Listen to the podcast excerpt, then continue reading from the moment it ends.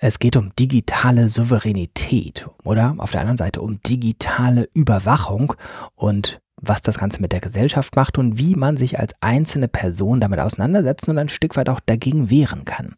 Das erklärt Lena Simon in unserer neuen Podcast-Reihe, die da heißt Science Fiction trifft auf Realität, wie Zukunftstechnologien schon heute unsere Gesellschaft prägen. Wir haben zu jeder Folge dieser neuen Reihe auch noch eine Zusatzfolge aufgenommen mit unseren Gästen, in denen die Gäste die große Herausforderung hatten, das Zentrale des Themas in zehn Minuten auf den Punkt zu bringen. Lena Simon hat das hervorragend gemacht und ihr könnt es hier in Jöran ruft anhören. Wenn ihr das dann so interessant findet, dass ihr es nochmal vertiefen wollt oder wenn ihr Interesse an den freien Unterrichtsmaterialien habt, die wir dazu entwickelt haben, Schaut euch mal hinter dem Link, den wir dazu liefern, an, wie die Langfassung der Podcast-Folgen aussehen und was es da noch so gibt. Los geht's! Science Fiction trifft auf Realität. Wie Zukunftstechnologien schon heute unsere Gesellschaft prägen. Wir wollen über Überwachung sprechen. Das machen wir mit einer Expertin, nämlich mit Lena Simon. Wer ist Lena Simon? Ja, wer bin ich? Ich bin eine Aktivistin, IT-Beraterin, Netzphilosophin. Ich habe Philosophie studiert, mich da mit Technik, Philosophie vor allen Dingen auseinandergesetzt und mit Demokratietheorie. Und beide Themen haben dazu sich zusammengewoben, dass ich eine große Verfechterin des Themas digitale Mündigkeit geworden bin. Und ich brenne für Technik, ich liebe sie, ich setze sie gerne ein. Und deswegen möchte ich, dass sie gut wird und dass sie uns nicht gängelt und nützt. Inwieweit findet heute digitale Überwachung quasi für alle statt? Überall. Jeden Klick, jeden Swipe, den ich im Netz mache, wird letztlich, wird quasi erfasst. Es gibt Tracker, es gibt Cookies, es gibt Verhaltensanalysen.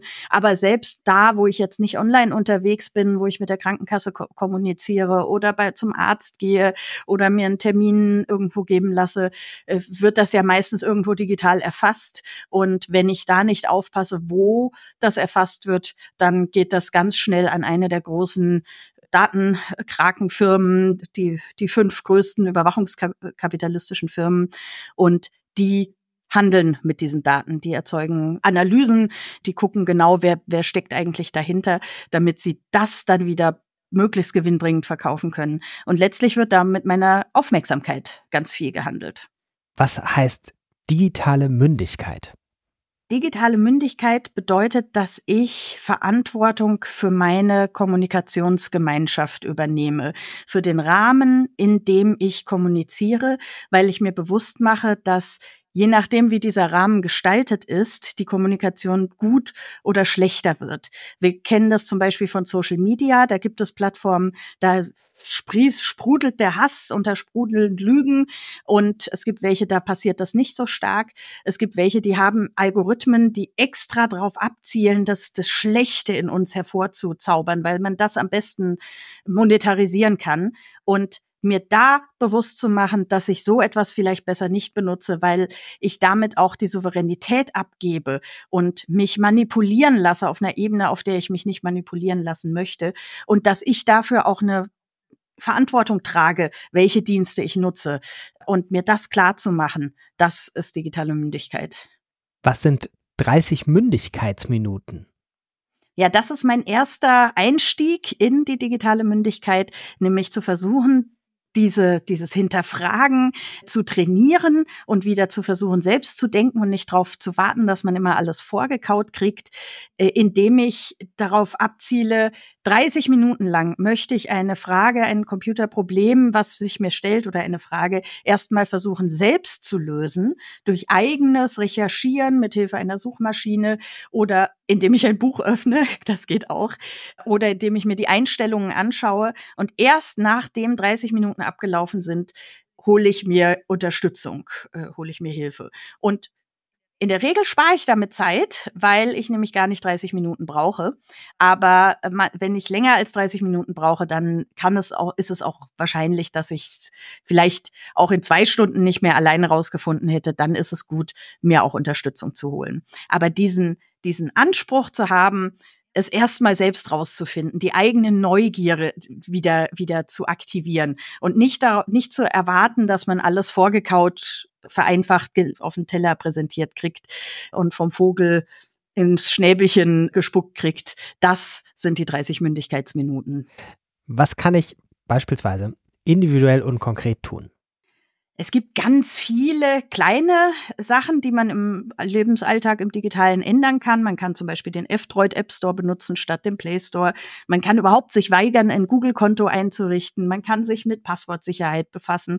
Man kann alternative Betriebssysteme nutzen. Man kann überhaupt sagen, ich will einen eigenen Computer statt einem Smartphone oder nicht statt, sondern immerhin, ich will Dinge am Computer tun, weil ich da viel größeren Handlungsspielraum habe.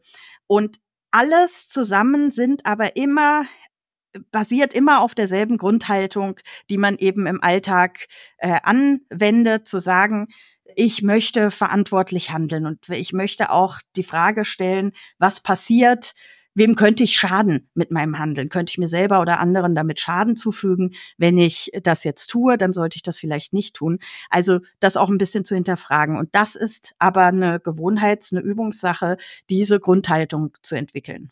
Was heißt das Grundhaltung entwickeln? Also ich sage immer, Mündigkeit ist ein Muskel, der trainiert werden möchte.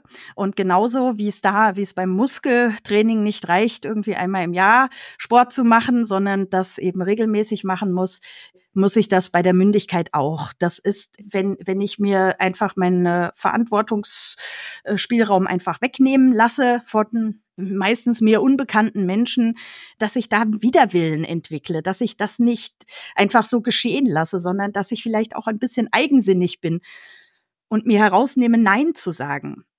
Und auch vielleicht bereit bin, dafür eine gewisse Anstrengung auf mich zu nehmen, weil natürlich ist es immer einfacher, das zu nehmen, was mir so vorgekaut ins Schnäbelchen gespuckt wird, aber das ist halt einfach auch nicht unbedingt das Souveräne, das Erwachsene. Und da habe ich nicht die Entscheidungsgewalt. Und zu sagen, hey, ich will wieder selber entscheiden, das ist die Grundhaltung, die wir da mehr brauchen. Inwieweit sind solche individuellen Entscheidungen auch eine Frage von Solidarität? Naja, ich habe ja schon gesagt, dass man die Verantwortung nicht nur für sich selbst, sondern auch für die Kommunikationsgemeinschaft übernimmt. Das heißt, das kann ganz groß sein, wenn ich sage, ich benutze äh, Social Media, die schädlich ist für die Gemeinschaft, die schädlich ist für die Demokratie und für das freie Denken in der großen Gruppe, dann könnte ich auch sagen, damit schädige ich ja auch meine Gemeinschaft. Und wir sehen das ja an ganz vielen Stellen, wie das gerade passiert. Das kann aber auch im Kleinen passieren zum Beispiel bestimmt ganz viele Leute meine Handynummer in ihrem Telefonbuch gespeichert, die auch WhatsApp installiert haben und noch nicht eine Person hat mich gefragt, ob ich eigentlich damit einverstanden bin, dass sie meine Telefonnummer an Facebook weiterreichen, was sie nämlich damit getan haben in dem Moment, als sie WhatsApp installiert haben. Und Gleichzeitig gibt's auch, drängt man vielleicht auch Leute dazu, sich Software zu installieren, wie zum Beispiel WhatsApp, in, in der Form von Gruppenzwang, die das aber gar nicht benutzen wollen. Denn um WhatsApp zu installieren, brauche ich auch einen Google-Account, zumindest wenn ich ein Android-Gerät benutze. Äh, anders komme ich da gar nicht dran. Und ich möchte keinen Google-Account haben und ich habe sehr, sehr gute Gründe dafür. Das ist also an der Stelle auch ein, ein Druck, der auf mich ausgeübt wird, wenn Leute sagen, ich mache aber nur WhatsApp. Und dann gibt es zum Beispiel auch noch den Fall, dass viele Menschen sich gar nicht klar machen, dass sie, wenn sie zum Beispiel im Zug oder in der S-Bahn sitzen und irgendein Spiel auf ihrem Handy spielen und das einfach so halten, dass die Person, die ihnen gegenüber sitzt, äh, deren Kamera die ganze Zeit im, in der, unter der Nase hat. Und die weiß ja nicht, ob der gerade filmt oder fotografiert oder ob sich da vielleicht jemand eingehackt hat und das heimlich mitfilmt, was die Kamera so zeigt. Wir gewöhnen uns immer mehr dran, permanent von Kameras umgeben zu sein. Und Menschen, denen das unangenehm ist, entweder weil sie zum Beispiel wie ich das einfach nicht schön finden und sich davor ein bisschen schützen wollen, oder solchen, die tatsächlich digitale Gewalt erlebt haben und deren Kameras tatsächlich übernommen wurden. Und es gibt Spyware, es gibt diese Möglichkeiten. Für die ist das natürlich ganz besonders schrecklich. Die können sich eigentlich gar nicht mehr in der Öffentlichkeit bewegen, weil sie permanent fürchten müssen, dass sie da jemand gegen ihren Willen fotografiert oder filmt. Und sich solche Gedanken zu machen, das ist eben auch eine Frage der Solidarität im digitalen Zusammenhang. Wer sind neben den Individuen die entscheidenden Akteure? Da ist natürlich die Politik ein ganz wichtiger Akteur, der für, für eben Rahmenbedingungen schaffen kann und Regeln für die Firmen, die agieren, diktieren muss.